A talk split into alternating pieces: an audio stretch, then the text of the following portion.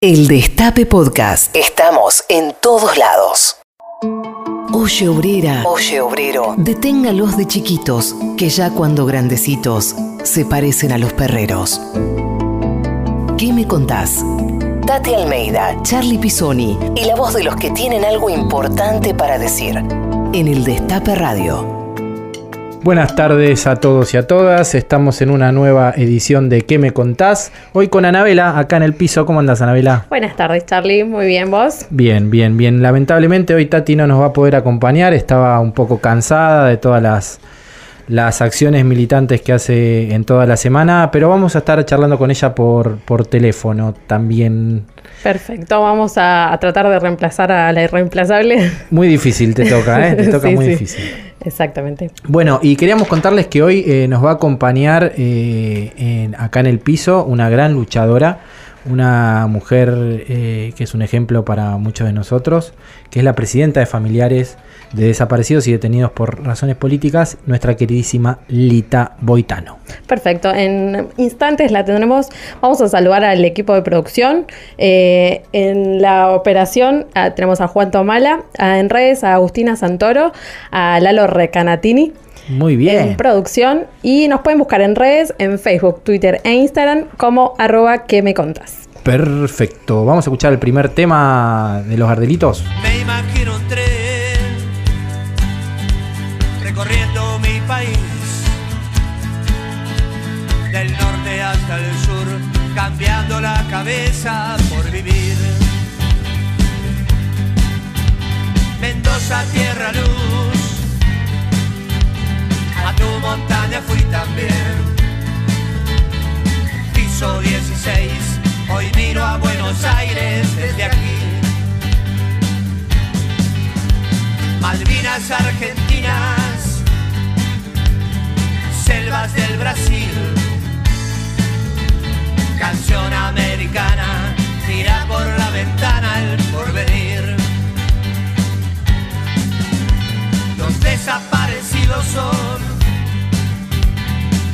silencios en la noche hoy,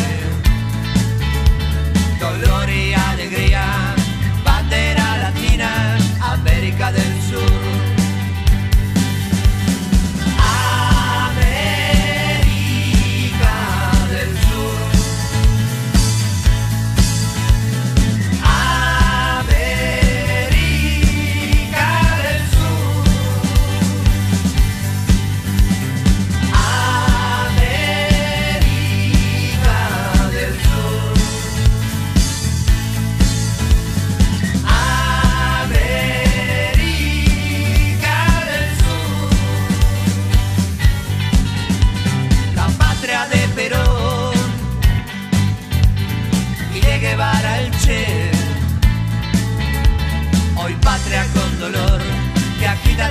tantas cosas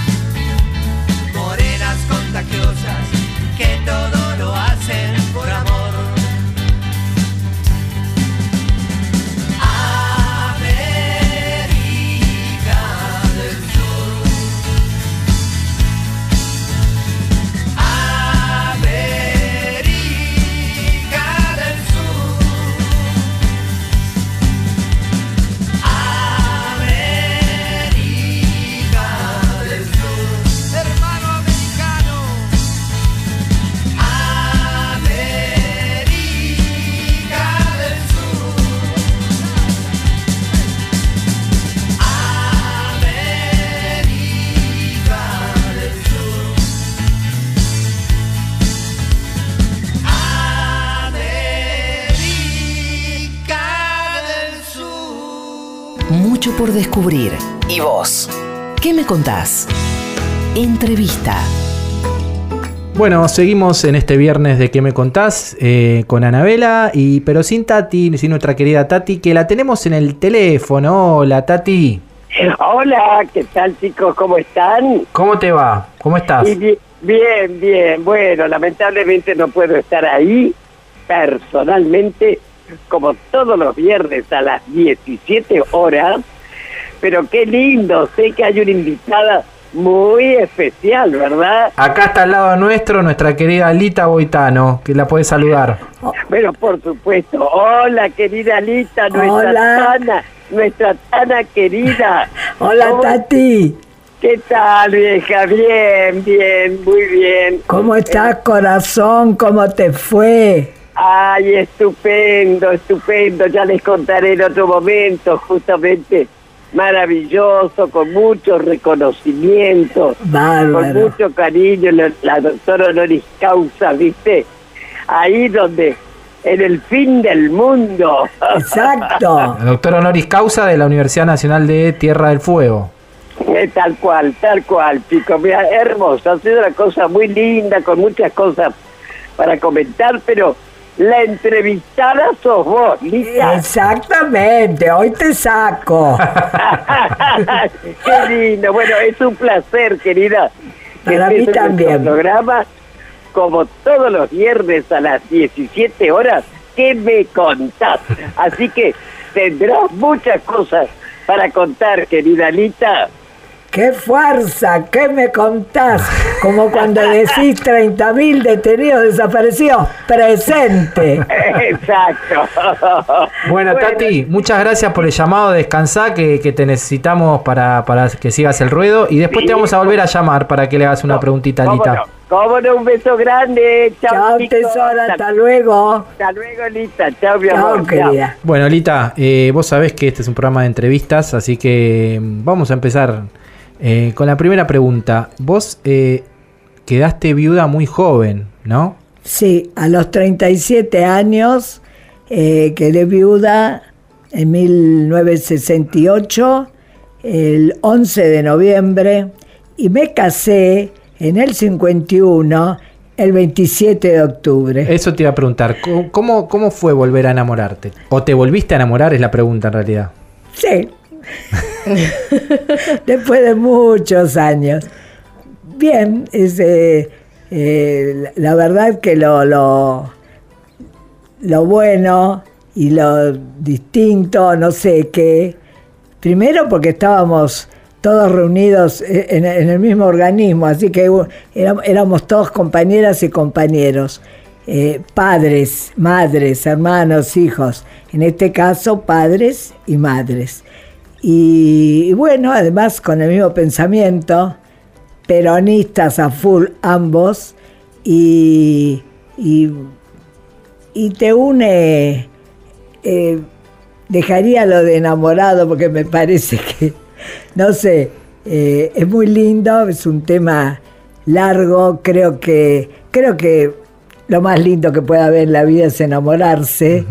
Y aunque dicen que dura muy poco, qué sé yo, cuando, uno, cuando yo tenía 20 años no pensé que duraba poco. Pero sí, en realidad el enamoramiento, que es el, el, el gustarse, creo que es el gustarse fundamentalmente, es probable que dure poco. Claro, cuando empiezas a tener hijos y, y uno se Cuando ocupa de empezás a otras conocer a la otra persona. eh, claro, entonces eh, no, es no es fácil de repartir afectos eh, todo el tiempo. Pero sí pienso, y eso lo pensé siempre y lo sigo pensando y cuando tengo oportunidad de decírselo, lo que pasa es que ahora duran tan poco las parejas que no me dan tiempo a decirles. Que aunque uno tenga hijos, es muy importante tener un espacio para la pareja. Siempre y cuando uno no, lo use nada más que para pelearse, lógico. Estoy hablando que si mi mamá se quedaba con los chicos, cuando yo salía con mi marido una vez por mes, eh, me olvidaba que tenía hijos. Pareceré una mala madre, pero eso lo tengo que decir porque era la verdad. Era, era pensar que uno está, mm, está libre, qué sé yo. Eh, y eso no quiere decir desamorarse de los hijos, ni mucho menos. Y bueno, en- desgraciadamente, al no tener más a mis hijos, que ahí está el tema, porque uno dice, ¿qué, qué te pasó? Me decías vos, Charlie, ¿qué te pasó? Eh, la sensación de enamorarse de nuevo. Que yo estaba muy, muy, muy sola. Claro. Eh, entonces eh, me sentía muy muerta por dentro porque me habían sacado todo, primero la muerte de mi marido, el padre de mis hijos, que fue muerte natural, y después me sacan a mis hijos. Yo no tenía hermanos, tenía mis padres, pero mis padres no me alcanzaban. Entonces, dentro de la segunda familia, que fue mi organismo, familiares de desaparecidos y detenidos por razones políticas, era algo que estábamos con el mismo problema, entonces nos podíamos reír, podíamos llorar, podíamos hablar, eh, hasta festejar un cumpleaños, y estoy hablando del año 77, 78. O sea, encontraste un compañero con todo lo que significa la palabra. Sí, sí, pero igual cada uno con su familia. Eh, era Una pareja moderna. Sí, sí, sí, en el fondo sí. y considero muy práctico. Recién, eh, Lita, men- hablabas de tus hijos, de Adriana y de Miguel.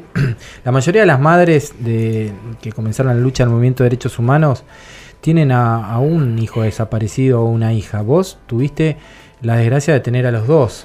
Eh, ¿Cómo fue? eh, cómo, ¿Cómo pudiste hacer para seguir adelante después de haber quedado viuda, de haber perdido a tus dos hijos?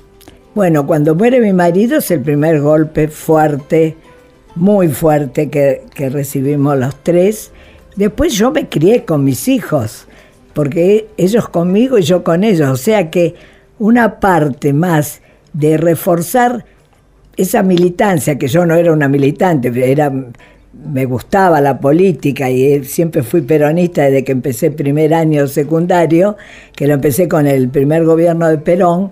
eh, la verdad que con ellos fue que inclusive cambié mi idea que yo tenía de Eva Perón, por ejemplo. O sea, no era que yo la tenía, ya la, por suerte la había cambiado, pero era como esa influencia que en los años de Cristina hacían por la cartera de Vuitton, por ejemplo. Y en mi época era por las alhajas, los trajes de Vita, y, en ahí, y ahí los profesores del secundario nos daban con un palo si veían una pequeña inclinación hacia, hacia el peronismo. Eh, bueno, Miguel Ángel eh, militaba en la Juventud Universitaria Peronista y trabajaba, irónicamente, trabajaba como empleado en la Techín. Eso mientras vivieron, mientras vivió conmigo, Miguel Ángel, mientras vivieron conmigo. El 29 de mayo del 76, que era el Día del Ejército, yo había ido a, a visitar a una prima mía en Devoto, vuelvo por la avenida San Martín, era impresionante la- los, los camiones de la policía con las armas afuera. A- Ahí me acordé que era el Día del Ejército. Cuando llego a mi casa, me, al rato me llama por teléfono la, la- la esposa de un compañero de la facultad, que era de otro año, y con el cual ahí me entero que él había estado reunido en la casa de este chico en, en Florida. Y que eh, esta chica me pregunta a mí si Miguel Ángel había vuelto. Y yo le dije, no, pero quédate tranquila porque recién son las diez y media de la noche, once. Cuando corto, me doy cuenta que a las 10 era el horario que tenían nuestros militantes para volver a sus casas en ese periodo. Bueno, eh, un poquito más tarde, a la media hora me llama la novia, me dice si sabía algo. Entonces ahí es donde viene María Rosa a mi casa y, bueno, y ahí empezamos a caminar por la calle, por la calle para ver qué hacíamos, qué hacíamos, qué hacíamos. Y, y bueno, ya a la mañana siguiente, eh, la madre de María Rosa, a pedido nuestro, fue a mi casa, yo no, fue a mi casa y, ya había, habían llegado los milicos. Eh, no me robaron absolutamente nada, pero se habían llevado una pareja que tenía dos chiquitos que estaba en la planta baja en el segundo departamento. Eh, bueno, ese fue eh, la confirmación, eso fue la confirmación de que a mi hijo lo habían secuestrado, por supuesto. Saber dónde lo habían llevado, a pesar de que el martes siguiente, o sea, del, del sábado al martes, yo llamé a mi primo, comandante de aviación naval en Bahía Blanca, para decirle, eh, por supuesto, después que me retó un poco, vino a Buenos Aires, lo buscó, eh, me dijo que nunca supo nada, cuando ya cuando le tocó estar en arresto domiciliario, o sea que hace nueve años, eh, ahí me dijo que había estado con Macera y bueno, que nunca había sabido nada. Eh, Adriana fue al año siguiente, el 24 de abril del 77, en una cita que Adriana tenía con un compañero que no era de letras, sino de arquitectura, porque ella se siguió viendo con los compañeros de Miguel Ángel, y allí fue donde realmente eh, yo vi cuando se la llevaron a Adriana. Ah, era un domingo a las 10 de la mañana y ahí en ese momento la veo a Adriana y dos tipos la agarran de los hombros, la meten adentro de un auto, se cruzan a la vereda enfrente, se suben a otro auto y salen a toda velocidad. Otro coche que estaba en la otra esquina mira, yo pensé que me venía a buscar a mí, no. Y bueno, ahí fue cuando después empecé a avisar a la, novia de mi hijo y a mi sobrina que se veían y a todos los que podíamos avisarle que se la habían llevado a Adriana y de Adriana bien, bien, nunca supe dónde la llevaron. Lista, ¿te parece si escuchamos un tema eh, que elegiste para escuchar? Bueno. Eh, Adagio a mi país de Alfredo Citarrosa.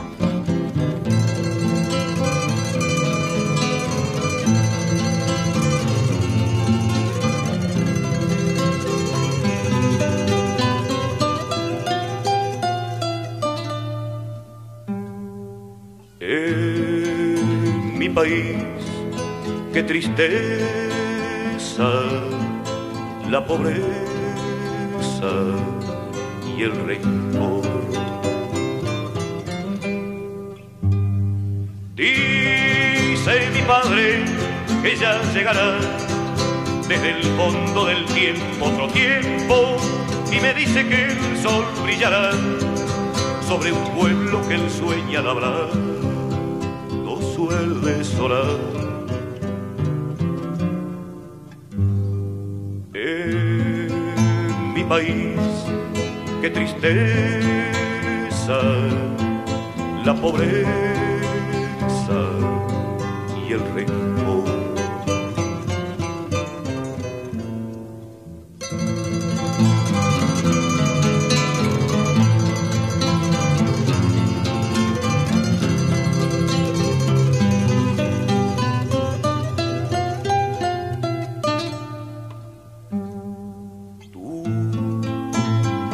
rencor. pediste la guerra, madre tierra, yo lo sé. Dice mi padre que un solo traidor puede con mil valientes, él siente que el pueblo en su inmenso dolor hoy se niega a beber en la fuente clara del honor. Tú no pediste la guerra, madre tierra, yo lo sé.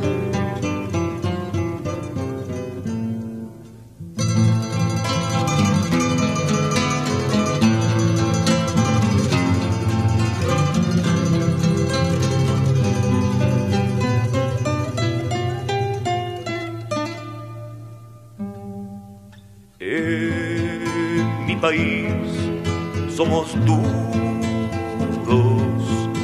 el futuro lo dirá.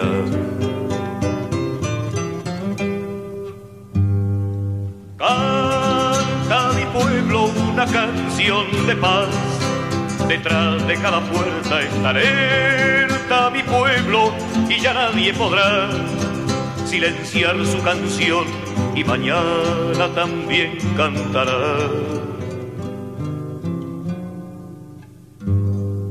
En mi país somos duros, el futuro lo dirá.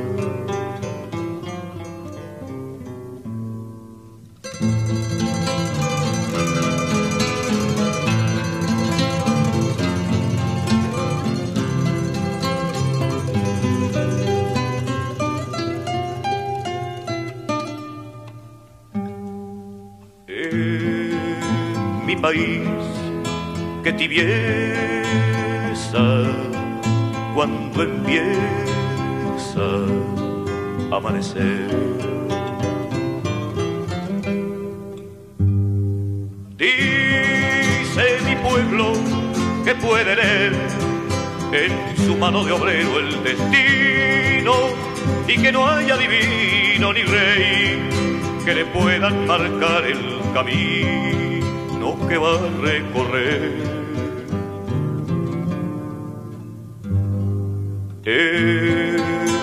País, que tibieza cuando empieza a amanecer.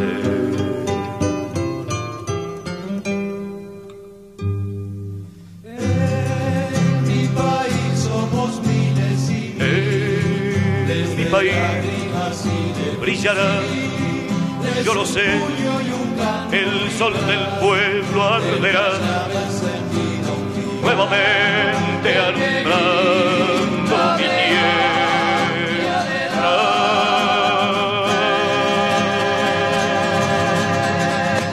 He visto hoy a esa gente que no sabe que el hombre no vale por su color, sino por lo que siente. Escuchar, preguntar, decir. Tati Almeida y Charlie Pisoni. ¿Qué me contás? Bueno, seguimos en este que me contás con la presidenta de Familiares Desaparecidos y Detenidos por Razones Políticas, nuestra queridísima Lita Boitano. Parliamo in italiano, Lita. Possiamo, possiamo parlare in italiano. Vos estuviste exiliada en Italia, ¿no? ¿Qué, Sí. qué, qué es lo que más tra- extrañás de Italia? Lo que más, mirá, estuve además hace dos meses. Extrañar, yo amo mucho a la Argentina, es que es mi país, Sí. es donde nací. Aunque fui concebida en Italia, pero nací acá en el Hospital Rivadavia.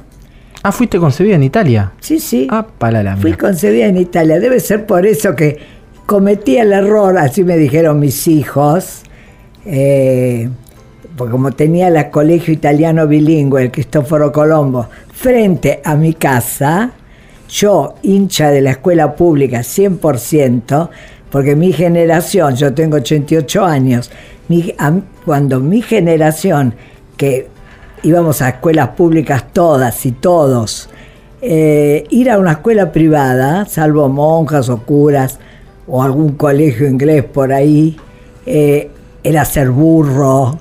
No pude entrar al colegio público, no lo decían los chicos pobres. Este, era realmente el chico que no había podido entrar al colegio primario, sí, porque el colegio primario nadie daba examen de nada, pero para el secundario teníamos que dar examen de ingreso. Entonces, realmente, eh, los que iban al privado era porque no habían entrado a ningún colegio público y para que le reconozcan su- sus exámenes tenían que darlos después en nuestros colegios. Así que los mirábamos así por de, de, de- de reojo.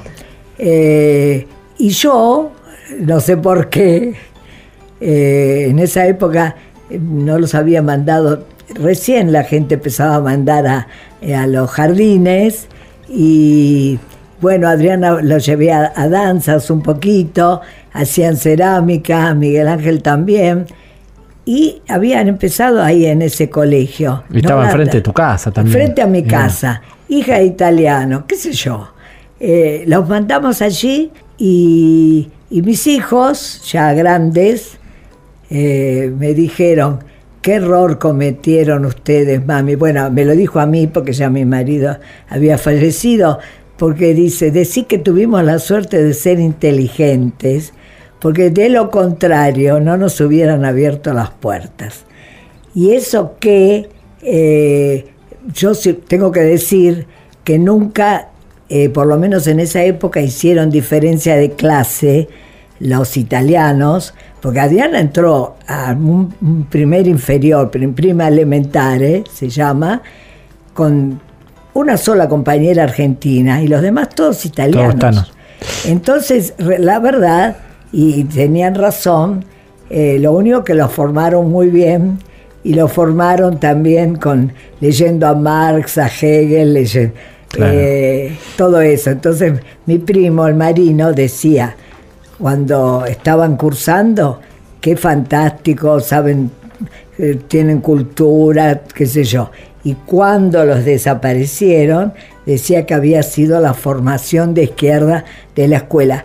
Todo lo contrario, porque esos profesores, y es bueno que se sepa, porque esa fundación fue eh, eh, iniciada, fue fundada por Agostino Roca, o sea, Techín. Claro. Y Techín, y hablar ahora de los Roca es como están actualizados. Eh, eran, y los profesores, la mayoría eran fascistas, porque eran los que habían venido después de la Segunda Guerra. Así que esas cosas es bueno saberlas, para también saber de dónde vienen los que lo que tenemos alrededor ahora, ¿no? Y compartimos el, eh, con Lita haber ido a la misma escuela eh, con tus hijos, que yo mm, a la escuela Cristóforo eh, escuela italiana Cristóforo Colombo, la misma escuela que fueron tus hijos, y después que mi mamá militaba también en la JUB de arquitectura, como militaba mm, Miguel, Ángel y, por eso, por eso también nos une mucho con este, con este Charlie Pisoni, eh, el nene, que como le dije, como le dije al Papa cuando le mostré, eh, no le mostré, le regalé hace, fue el primero de septiembre, un dibujo hecho por Cata, la nena de, del Charlie, que está amorosa porque era en una, en una en el cumpleaños de Tati Almeida y ella dibujó una mesa y la dibujó a Estela, que en ese momento no estaba porque no había podido ir, pero puso a Estela, a Tati, a mí y a la abuela Aurora, a la bisabuela de ella, y a cada una con una cara diferente. Eh, como a ella la representa, evidente, con un sol enorme. Y bueno, eso se lo regalamos, a, se lo regalé al Papa y la, monja Genevieve, que estaba ahí, dice, dáselo porque si hay algo que al Papa le gusta que le regalen, son es dibujos de chicos. Así que se lo di y lo recibió con mucho amor. Y además con unos colores que le pone Cata Divino. Está bien instruida esa niña. Em, Lita, eh, ¿soles marchar con un pañuelo verde en la muñeca? Que lo trajo que lo trajo, lo tiene puesto exactamente. Eh, ¿Cuándo empezó tu acercamiento al feminismo? En Italia. Ah, mira, contanos. Se da, se da, porque tuve cinco años allí. Bueno, está claro que con la edad nuestra, la mía, eh, después de la fusiladora del 55, vivimos, salvo el gobierno de Ilia, y después eh, la vuelta de Perón y Cámpora, eh, vivimos siempre en dictadura. Así que, digamos, el, el, hablar, eh, determinadas cosas no eran temas para nada, por lo menos para, para el, donde yo me movía, o sea, con que, era familia, que eran algunas amigas, pero nada más. Y en el ambiente nuestro no, y en general tampoco. Más bien todo lo contrario, diría. Bueno, cuando llego a Italia, que no llego a Italia porque sí, llego a Italia porque primero en el 79 fuimos con las madres y los organismos a Puebla, a la tercera conferencia episcopal latinoamericana, y fuimos porque iba el primer viaje que hacía el Papa Juan Pablo II, y eh, nos habían casi recomendado eh, verlo para pedirle pensando que él podía hacer algo para que aparecieran nuestros hijos. Entonces, eh, bueno, viajamos a Puebla. Yo no viajé en el mismo avión que las madres, viajé a dos o tres días después, yo creo que dos días después, con un chico que me habían di- que yo conocía, lo había visto solamente una vez y que me habían dicho que lo, iba a acompañar. Eh, entonces, bueno, llego allá, eh, llego vía Brasil primero, me encuentro con los familiares, todo, y a los dos o tres días, en la cita que yo tenía con una de las madres, con Marta Bettini, para, pero ahí pegadita a la llegada prácticamente, Marta me dice, el chico que viajó con vos escapó. Bueno, para hacerla corta, es un chico que lo habían secuestrado y que mm, la había, y también la chica que me dijo que viajara con él, y mm,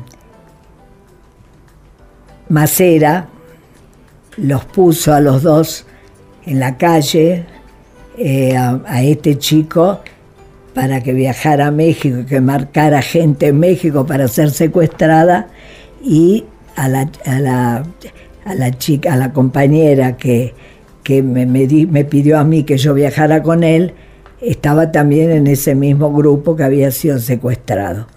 Eh, por lo tanto, yo eh, estaba muy en duda mi vuelta a la Argentina. Por lo menos yo no tenía ni práctica en absoluta cuando me decían si yo que- quería viajar clandestinamente. Por lo tanto, me quedé y con la ayuda de compañeros exiliados en distintos países, y en este caso eh, de México y en, y en Francia, y con dinero de los benedictinos de Bélgica, que estaba preparado para que un grupito pequeño de madres denunciara a nivel de, de Iglesia Católica en algunos países lo que estaba pasando en la Argentina. Y eso lo hice yo sola entonces. Y por supuesto, como no conocía nada, De cero. me, me- me ponía en un avión, llegaba a un lugar, me iban a buscar y, y allí estaban. Y eso me, para mí fue algo muy fuerte porque me encontraba con, con jóvenes, chicos, de la misma edad de mis hijos, que eran los que ya estaban exiliados, y que en cada país ya estaban trabajando para, para lo que hacíamos acá, eh, denunciando y militando. Por lo tanto, eh, fueron, fue un exilio doloroso, porque es muy doloroso, porque yo quería estar acá buscando a mis hijos con mis compañeras y compañeros.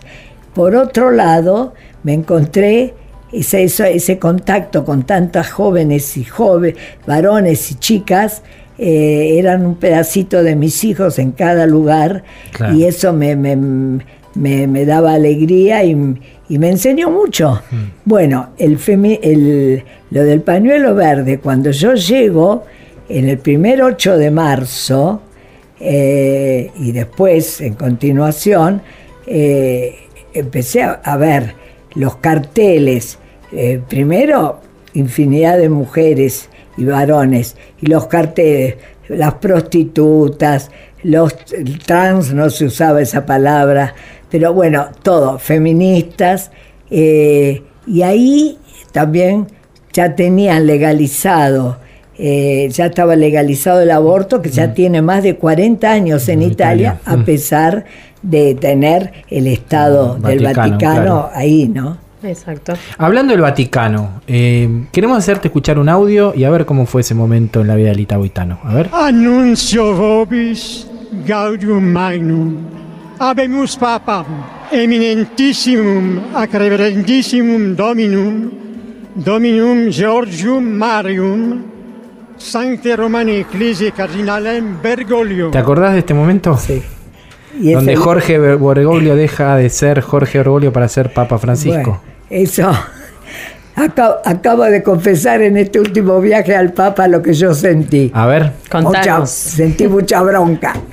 Bueno, eh, yo no lo quería para nada, Bergoglio no lo conocía, absolutamente.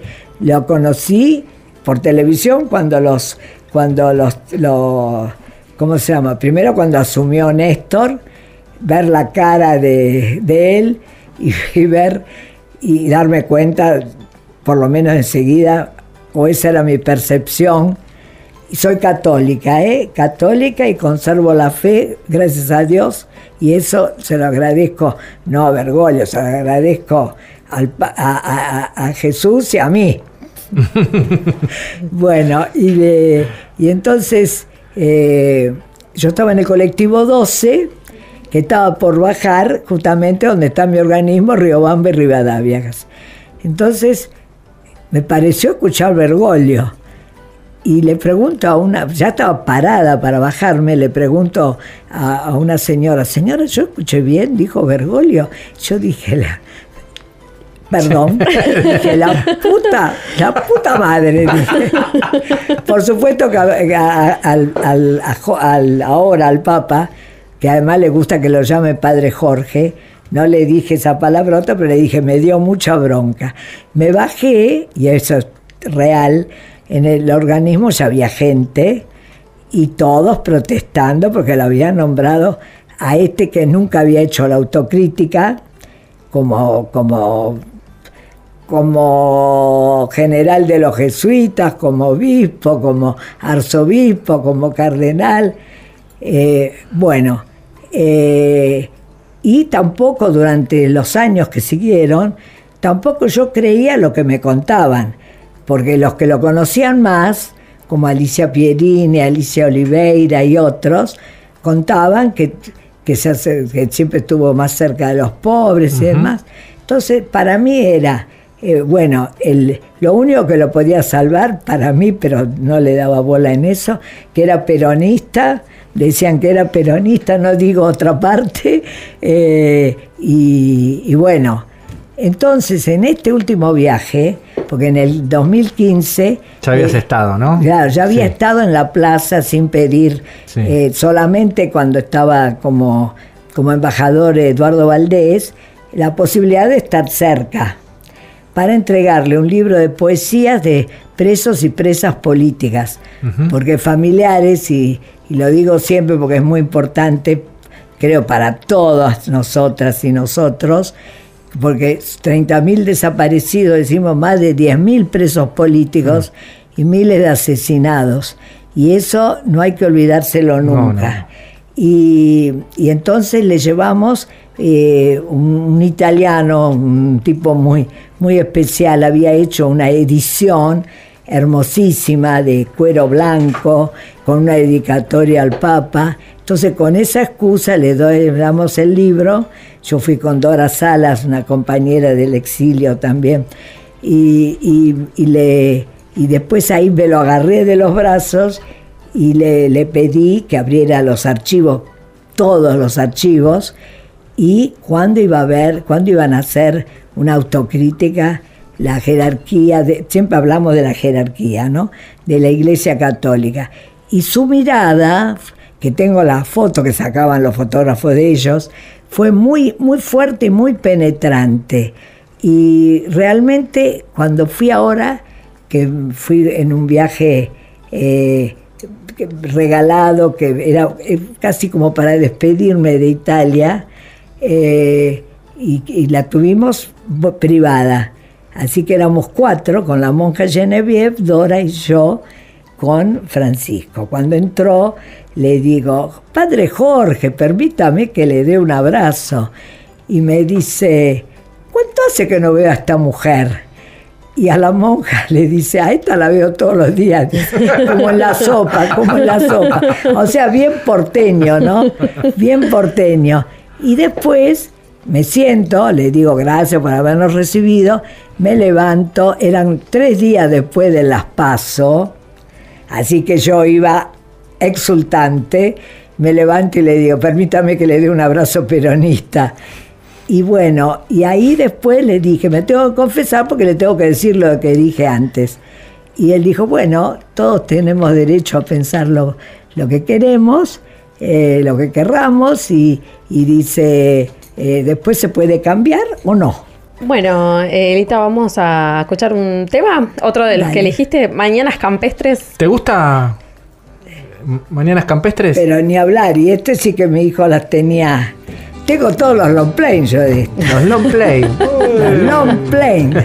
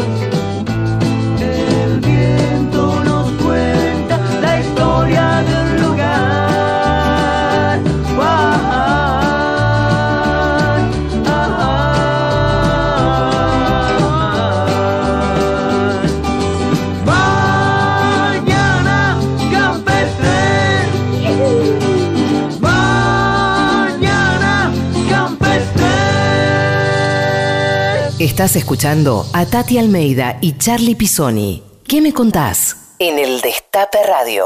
Bueno, seguimos acá con nuestra queridísima invitada. Estuvo, hubo un pogo en el, en el corte, ¿no, Tati? Con Mañana Campestres hubo un pogo acá, te veía agitando fuerte. Me dijiste Tati Le ahora. dijiste Tati. Me quedé, me quedé con el con el audio No, spot no, es que me río porque la verdad que a mí me llaman Tati, Tati, tantas ¿cuántas veces. Cecilita, tantas Tati, veces. Y eso que el pelo, Tati. porque con Es Estela el pelo más blanco, pero con Tati en eso no va. Pero como son cortitos. Claro, se este, confunde. Sí, no, no, me encanta. Eh, bueno, Elita, ¿qué significó el kirchnerismo tanto con Néstor como con Cristina en tu vida? Eh, tengo que hablar de, de Néstor primero, sí. no cabe ninguna duda, porque me acuerdo que estábamos con una compañera, con Cristina Muro, en la Plaza de Mayo, habíamos ido, cuando Néstor salía de la Casa de Gobierno para ir Sí. al Tedeum. Y se chocó Digo con la cámara, y se, golpeó. Se, se abrió. Y estábamos ahí cuando, cuando me acuerdo que hizo así con, con el golpe. Y, a- y veía, veíamos también algunos que corrían atrás de él, para, pero que eran, ojo, que eran Sí, militantes, la- viejos militantes. Y algunos de esos viejos militantes después no lo siguieron. Ahora se están acercando de nuevo. Así que, por suerte tengo memoria, ¿viste? Tenemos, entonces, si bueno, uno... pero es con todes, es con todes. ¿eh? Exacto, si uno se pone a hablar, decía, me alegro, ya que tenemos que estar todos unidos, todos y todas y todes. Eh, la verdad que Néstor era un tipazo. Eh, Cristina es un minón, pero con Néstor uno lo agarraba de las solapas, me acuerdo, y, y- y- y era un, un hermano, qué sé yo, Mm. un hijo más para Claro. nosotros, Exacto. un hijo más. Yo me acuerdo que le decía, eh, por mi hijo montonero, a otros montoneros. Yo no sabía si, si era o no, pero ahí se lo decía y en una sonrisa él me llamaba ídola. Él me decía ídola, divino. Eh, Estuviste una amor. vez, una vez con ellos en, en la Quinta de Olivos. Sí, ¿no? ¿Era el, cum- sí. el cumpleaños de él? ¿Era? ¿O me Era, era, era el cumpleaños. Sí. Era el cumpleaños, exactamente. Eh, no, la verdad que un amor, y no me voy a olvidar nunca cuando me llamó mi amiga, me dijo, Lita, murió Néstor Kirchner. Era a la mañana, ¿viste? Cuando uno Sí. está ahí. Ay, Dios mío, no, escuchaste mal, digo. Si yo tengo, que dije, si yo tengo la radio prendida y no dijeron nada. Ella tenía la televisión, era esa, ese desencuentro a lo mejor de un minuto, de, digo, entre televisión y radio. Y bueno, y la tristeza más enorme. Ahora, yo, yo me había impresionado, me acuerdo cuando él salió del sanatorio Sí. que subieron al coche con Cristina, a mí me impresionó la cara de Cristina. Porque yo la vi eh, triste, la vi como triste, preocupada. Claro. Como puede ser uno que también pasó por, por cosas parecidas, como diciendo. Y después pensé que Néstor, eso también lo pensé yo, no sé si, si, estuve acertada o no, cuando, cuando se habrá dado cuenta él que mu- muchas cosas no iba a poder hacer, eh, que habrá dicho, me juego como un militante más, y lo imaginé como, como cualquier militante que va a una cita, si le iba bien, le iba bien, y si no, Mm.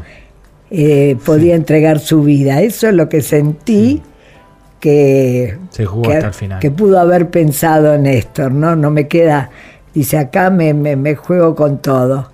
Y, Y con Cristina estuviste varias oportunidades también. Pudiste Sí, tratarla. sí, sí. Y ahora decíamos qué ganas de verla, de abrazarla, Mm. de abrazarla realmente, porque además creo que lo necesita, lo necesitamos nosotros, la alegría enorme que sentimos, por lo menos lo que pensamos que había sido una, una jugada política genial.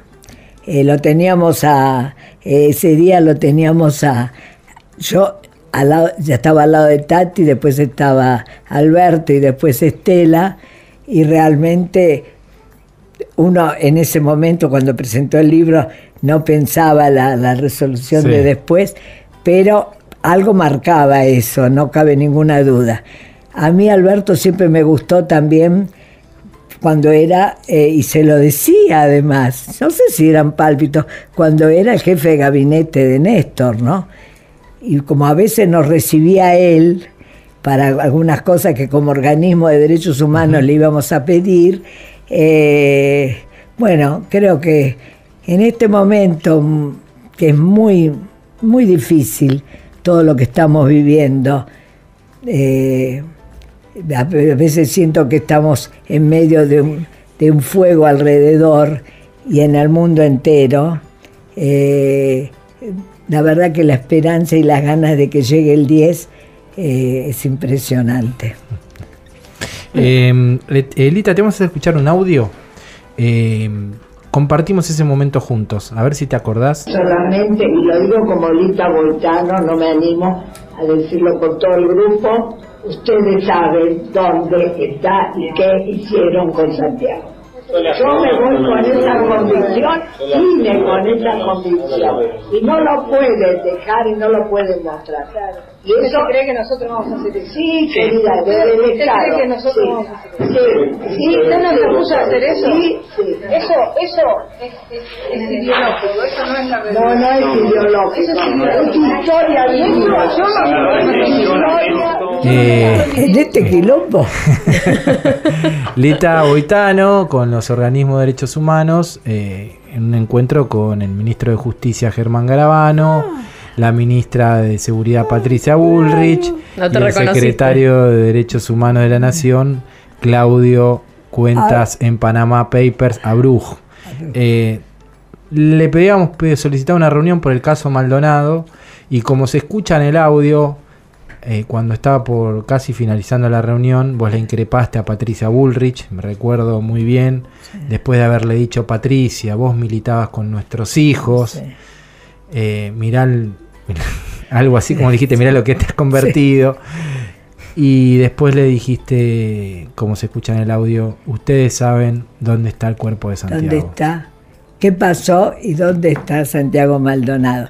Y, y la fuerza para decir eso también me la dio el Charlie, porque vos habías dicho algo antes, que ten- no era lo mismo, pero tenía que ver, y, yo lo tenía acá en la garganta, era algo que digo, no, no, no puedo no decirlo. Y ahí donde la fulana se y dice, no se lo, no se lo permito. Y además había sido tan horrible esa reunión, tan espantosa, porque negaba absolutamente todo. Y, y realmente, viendo, aunque nosotros ya habíamos ido a Esquel y todo, la verdad es tal cual el primer día que fuimos a Esquel. Todo se fue desarrollando como, como se había dicho, no había cambiado nada y bueno, si, si ahora otra vez se, se retoma la causa y eh, ojalá tengamos suerte de, de que se aclare, la verdad, lo que creo que está claro. Y, y Porque bueno, casualmente justo después de, de ese encuentro y bueno y previo a las paso de eh, apareció el cuerpo de Santiago. Por no sé si te recordás vos bien Sí, sí. Que, que bueno que esas manifestaciones que hubo en todo el mundo en la Argentina de millares y millares de personas eh, hicieron que aparezca el cuerpo, ¿no? Estamos Exacto, convencidos de que fue una desaparición seguida de muerte. Exacto. Así que la, la verdad que creo que nosotros no exageramos, eh, era, era, era algo muy de adentro que nos decía. Y cuando preguntan también por qué lo de Santiago, yo creo que a, a muchas de nosotras, madres de varones desaparecidos, y, y con la barba y, y la melena larga de, de, de Santiago, era muy similar, aunque no fueran Claro, parecidos a, lo, que- a, la, a la- a la época de nuestros hijos, porque el pin que yo tengo, que Miguel Ángel Sí, tiene todavía barba, ahora. eh, después se lo Con tuvo barba, que con cortar. pelo- Así que era, fue algo que nos volvió otra vez a muchos a, a- muy fuerte a los 70, ¿no? Bueno, ahora seguimos reclamando justicia, que es lo que falta. Exacto. Que ojalá llegue después del 10 de Sí, diciembre, sí, ¿no? la libertad de las presas y presos políticos. Tenemos que sacar a Milagros y todas las compañeras, porque la, primera denuncia que le hicimos a Peña, a Garabano, a Brooks también, en la Sí, ESMA, sí. todos los organismos y los trabajadores, y como cada, cada organismo leía un párrafo de una carta que habíamos hecho, a mí como familiares me tocó hablar de Milagro Sala, la primer pesa política del gobierno de Macri. Y ahí nos dieron, ya, ya, ya tenían todo tan, tan pensado y tan decidido como, como con la doctora Gil Carbó, como con, con todo, Todo, todo, con todo lo todo. que le decíamos. Era algo que uno fue viendo en estos cuatro años, y, y en realidad eso casi enseguida lo supimos, cómo tenían todo estudiado previamente. Y ahí sí nos equivocamos en subestimar tal vez, ¿no? Ya te lo, lo- lo comentaste un poquito, pero habíamos. eh, contaste un poquito lo de que subiste con Alberto eh, al, al escenario, en las pasos y en las generales, con nuestra querida Tati y, con, y la última vez con Estela también. Sí, Eh, sí. ¿Qué Fue- esperanzas te produce el, el próximo gobierno de Alberto Fernández? Ay, mi- bueno, el día que el día de las paso, que además vivimos horas previas, creo muchos de nosotros, eh, horas previas que todos estaban muy contentos, estábamos muy contentos, pero nadie ponía la firma. O sea, Claro. hay que esperar, hay que esperar, hay que esperar. Hasta que, bueno, se esperó. Sí, y en los otros días le decía a Oscar Parrilli que la cara de Oscar Parrilli de alegría que llegaba de Neuquén, abrazándose con Alberto, ya previo a la subida al palco, pero minutos, era, primero decía, no lo puedo creer, Ellos se decían, sí, sí. no lo puedo creer. Imagínense nosotros, ¿no? Y nosotras. Bueno, Tati y yo estábamos ahí paraditas, las dos, porque nos habían, eh, había en un, a último momento nos dijeron que Alberto quería subir con nosotros. La verdad que ya me veo que no le vamos a poder decir presidente nunca, porque siempre Alberto, como si fuera, la verdad, otro hijo. Pues es más chico que, mi hija, Alberto. Bueno, cuando nos dijeron que teníamos que subir una escalerita que no tenía barandas, entonces a, a dos chicas que nos pusieron para que darle una mano a Tati y una a mí, yo iba a ser la segunda, o cualquiera podía haber sido, pero era la segunda, y a Alberto le dijeron que tenía que subir de, enseguidita atrás mío. Cuando yo hago dos escalones, subo dos escalones, me agarra del brazo, pero con una fuerza que me, me transmitió, eh, eh, parecía como que hubiera hecho Reiki, me transmitió una fuerza. Una energía. Porque además, una energía que no me sale, que me sale fuerza siempre. Porque además él se, es como que se paró Sí, muy derecho sí. y como diciendo, acá estoy. Y es lo que sentí yo. Se viene el Alberto. Ahí- acá estoy. Sabes, eh, eh, Lita, que no nos pudo acompañar hoy Tati porque está un poco cansada por toda la, la- la tarea de esta semana, pero está en línea de vuelta porque te quiere saludar de vuelta, Tati. Hola, hola querida Lita. Hola, tesoro. Bueno, ¿cómo has pasado en nuestro programa? ¿Cómo Muy bien, muy bien. Además, con una linda música que me habían pedido, que les gustaba mucho a mis hijos y a mí también. bueno, Así me que- alegro. Viste que el programa se llama ¿Qué me contás? Bueno, Exacto. queremos que nos cuentes, no sé, alguna anécdota, algo que nunca hayas comentado. Puede ser algo lindo, puede ser triste, no importa. Algo que a vos te haya ocurrido y que nos quieras contar. Dale, pensalo.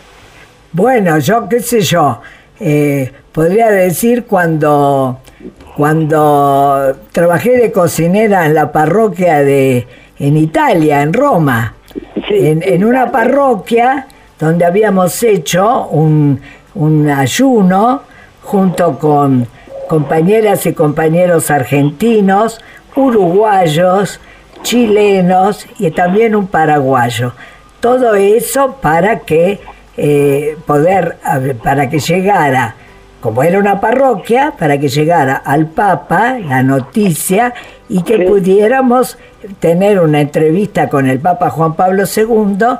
Además, para que dijera algo sobre lo que pasaba en la Argentina, ya que Sí. nos había dado bolilla en Puebla. O sea que estoy hablando del año 79. Sí, ya, ya, sí. Esa parroquia eh, nos dijo enseguida que nos daba lugar, menos uno de los sacerdotes, el más viejo que tenía miedo, habrá pensado, ¿qué son estos, viste? ¿De dónde vienen? Los otros curas, como eran muy piolas y muy, muy, muy progresistas, nos dieron permiso. Entonces éramos 10, no, 7 que, que teníamos que hacer el ayuno y, Sí. y total, eh, y el resto tenía que hacer prensa. Bueno, Ajá. cuando llegó el día, que era al día siguiente que le habíamos pedido, resultó que algunos de los que tenían que hacer prensa llegaron tarde, así que los siete que no comíamos, no, no tomábamos nada más que agua, tuvimos que hacer ayuno, porque eran tres, tres días eran, ¿eh? Ayuno y, y además hacer prensa. Ahora, la, la, la- lo, lo lindo y lo, lo hermoso fue que había una mezcla, porque había peronistas montoneros, peronistas, eh, trabajadores del PRT ERP, eh, el uruguayo todavía más a la izquierda, y, y- y como madres, pero que no éramos viejas porque teníamos 48 años en ese entonces, eh, Sí. Juana Betaní. Lita, no digas vieja, decís juventud acumulada. bueno, no, no, en ese, en ese tiempo jóvenes, porque teníamos 48 años la flauta. Ojalá lo estuviera ahora. y bueno, y con Juana Betanín. Pero lo- los más queridos por los curas eran justamente los que no eran religiosos.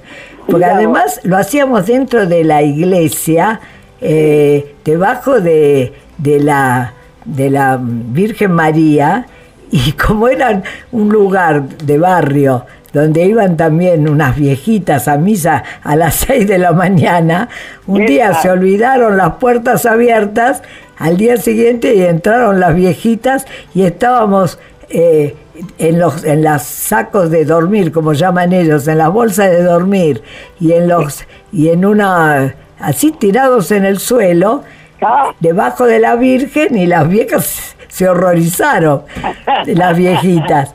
Pero bueno, con esos curas realmente al no contestar... ¿Y los recibió el Papa? No, no, espérate, como no nos dio bola, Claro. eh, perdón por la palabra, pero era así nomás.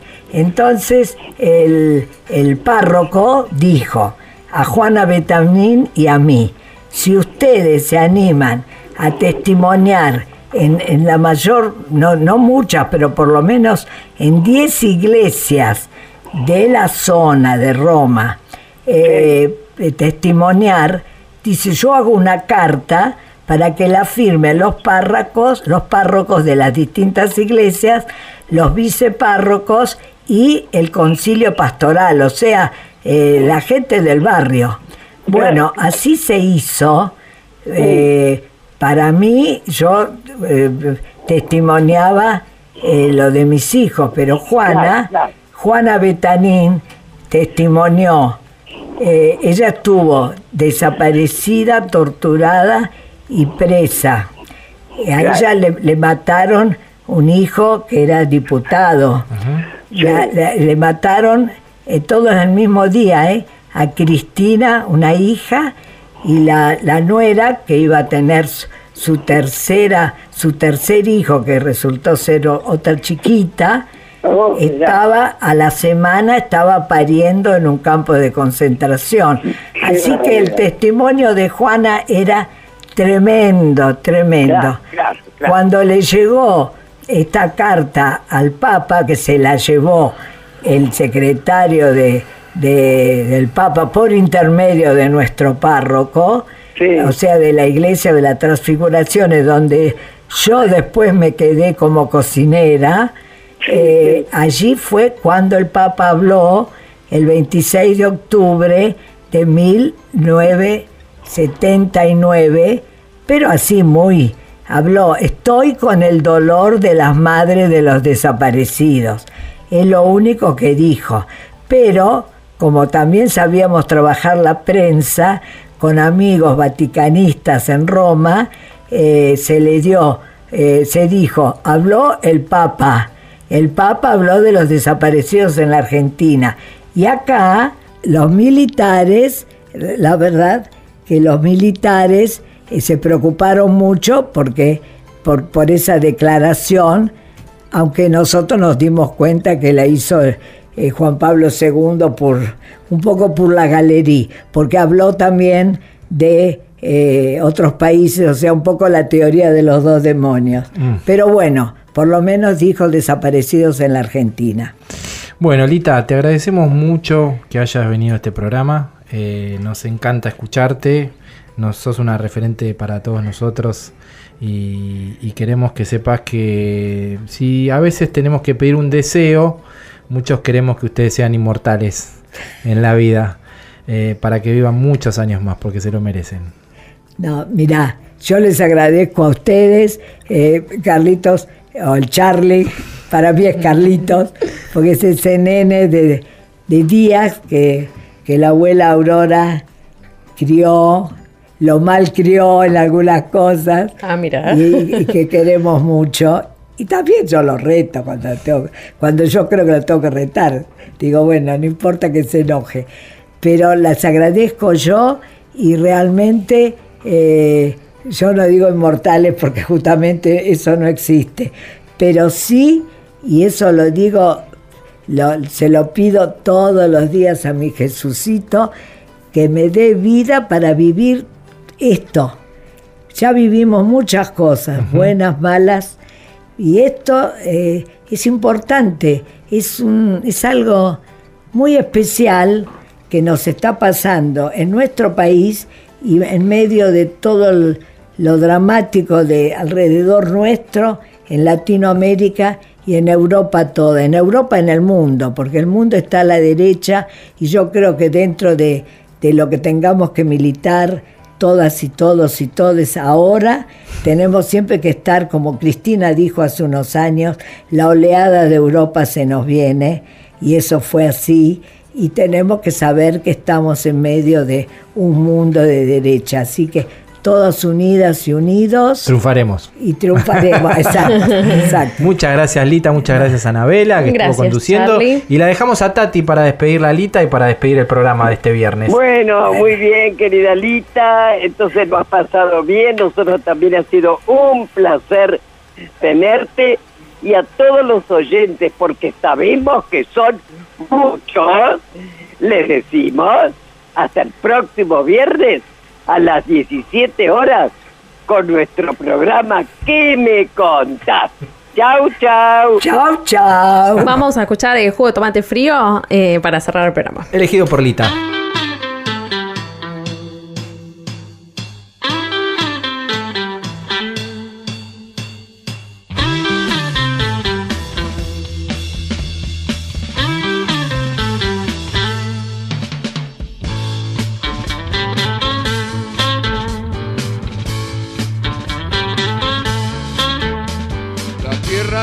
Da la vida da un tiempo para decidir, eligiendo inteligentemente. Todo el mundo podrá ser feliz. Jugo de tomate frío, jugo de tomate frío en las venas, en las venas deberás tener. Si quieres ser un terrible vago, da, da, todo el día pasa arriba y a dormir. O elegiste ser un tipo capo, siempre serio y que da temor, deberás tener jugo de tomate frío, jugo de tomate frío en las venas, en las venas deberás tener. Con las mujeres, tener muchas que lloren por vos, tendrás que ser muy poco inteligente, tener dinero y una buena voz, pero jugo de tomate frío, jugo de tomate frío, en las venas, en las venas deberás tener.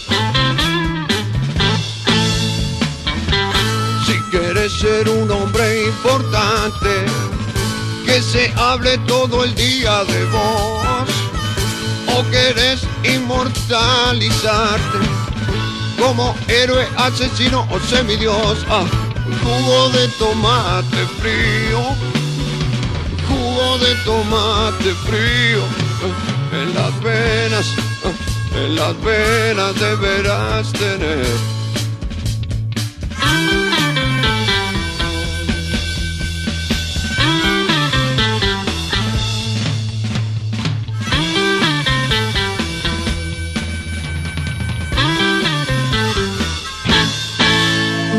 Hablar, escuchar, decir.